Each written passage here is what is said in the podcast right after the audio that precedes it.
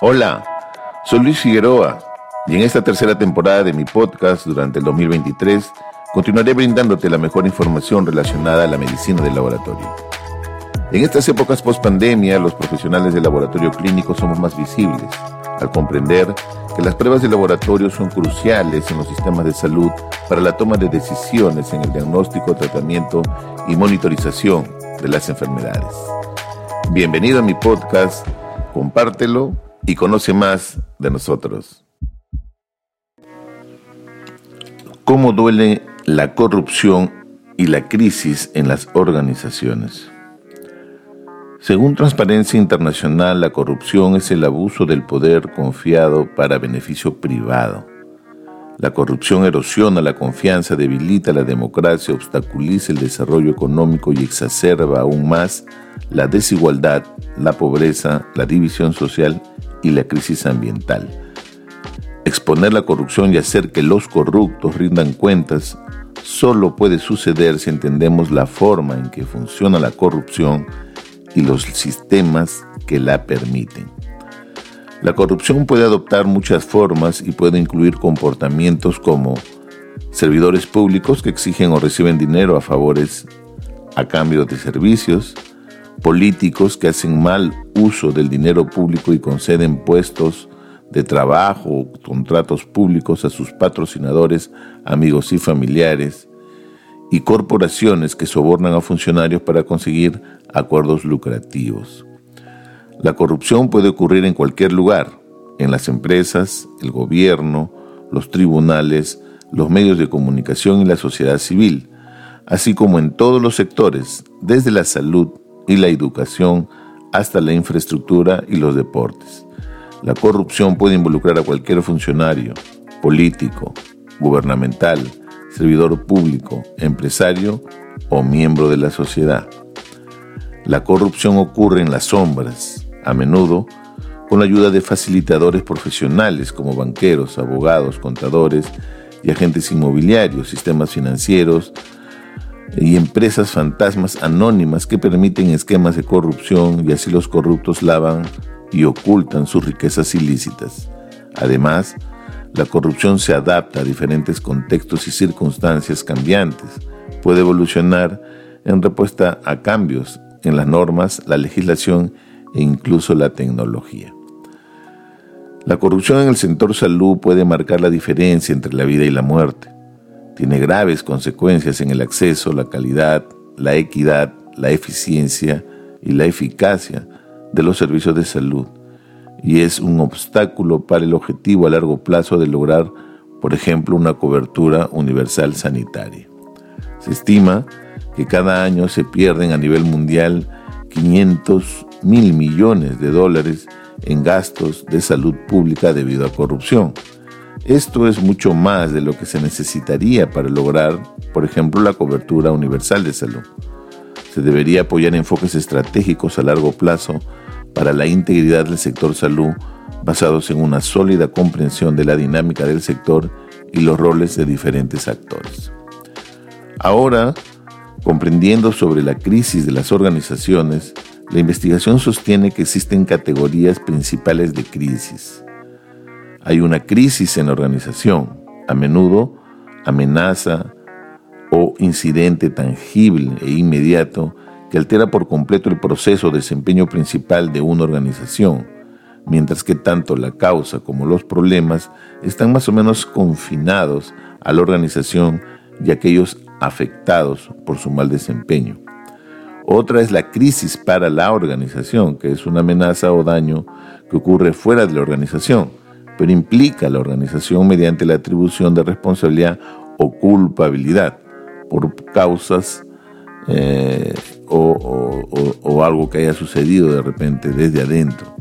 Y por último, la crisis sobre la organización o crisis institucional, que incluso sin una amenaza o un daño tangible, en un corto periodo de tiempo el déficit de desempeño percibido en la organización se vuelve tan profundo y problemático que las organizaciones están sujetas a un intenso escrutinio y crítica los valores y las rutinas acordados previamente, la estructura, la filosofía, la política de esta organización ya no se consideran adecuados o legítimos. Discernir entre estos tipos de crisis abre una agenda de investigación para proporcionar una mejor comprensión de la relación entre la dinámica interna y externa de una crisis. Ahora, si vinculamos eh, a una organización con una crisis institucional temas de corrupción y hambre de poder, podríamos generar el caldo de cultivo perfecto, la tormenta perfecta, para que se pueda perpetrar eh, y perpetuarse en un remolino de contubernios y globos de ensayo que terminarían tarde o temprano en desnudar la verdadera esencia, ya sea de forma global o de algunos de sus miembros en alguna institución. Una reciente publicación de Infobae el 29 de noviembre de 2023, titulada Intento de fraude en elecciones del Colegio Médico del Perú investigan a los responsables. Refiere que el administrador de la institución sería el presunto culpable de la falsificación de cientos de correos para las votaciones electrónicas, además de que uno de sus candidatos y actual tesorero por la lista, por una lista, eh, sabía de este fraude.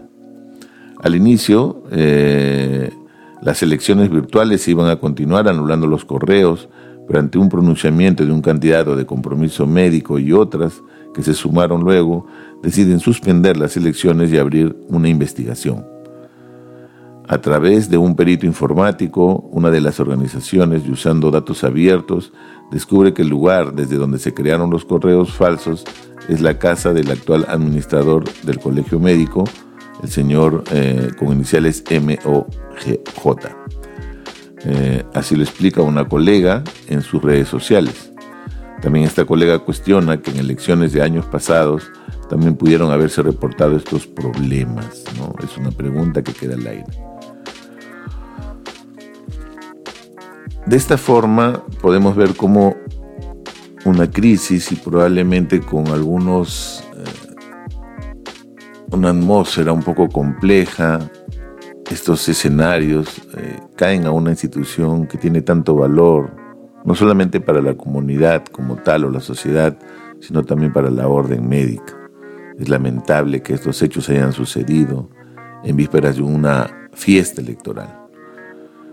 Por eso se espera en estos momentos que durante las próximas probablemente horas se anuncie una nueva fecha quizás para las elecciones eh, de nuestras autoridades, a nivel de, la, de, las autoridades que estén a cargo de este proceso, también pronunciamientos de los consejos regionales a nivel nacional, porque este proceso obviamente ha debido de continuar, solamente reprogramarse eh, con nueva fecha y en el principio de presencialidad.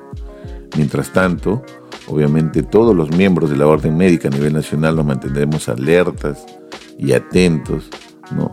para ver estos cambios y avances que se puedan dar en los próximos días, en las próximas horas, para beneficio de toda la comunidad médica y podamos ejercer libremente nuestro derecho y participación en este proceso y poder votar por un nuevo colegio, un compromiso sensato por tener un nuevo colegio con nuevas autoridades, pero con ética y con un compromiso que permitan realmente un cambio sincero y sensato. Así es que esperemos, veamos qué es lo que sucede y ojalá que el futuro sea promisorio para toda la orden médica en nuestro querido país. Muchas gracias y es todo por hoy.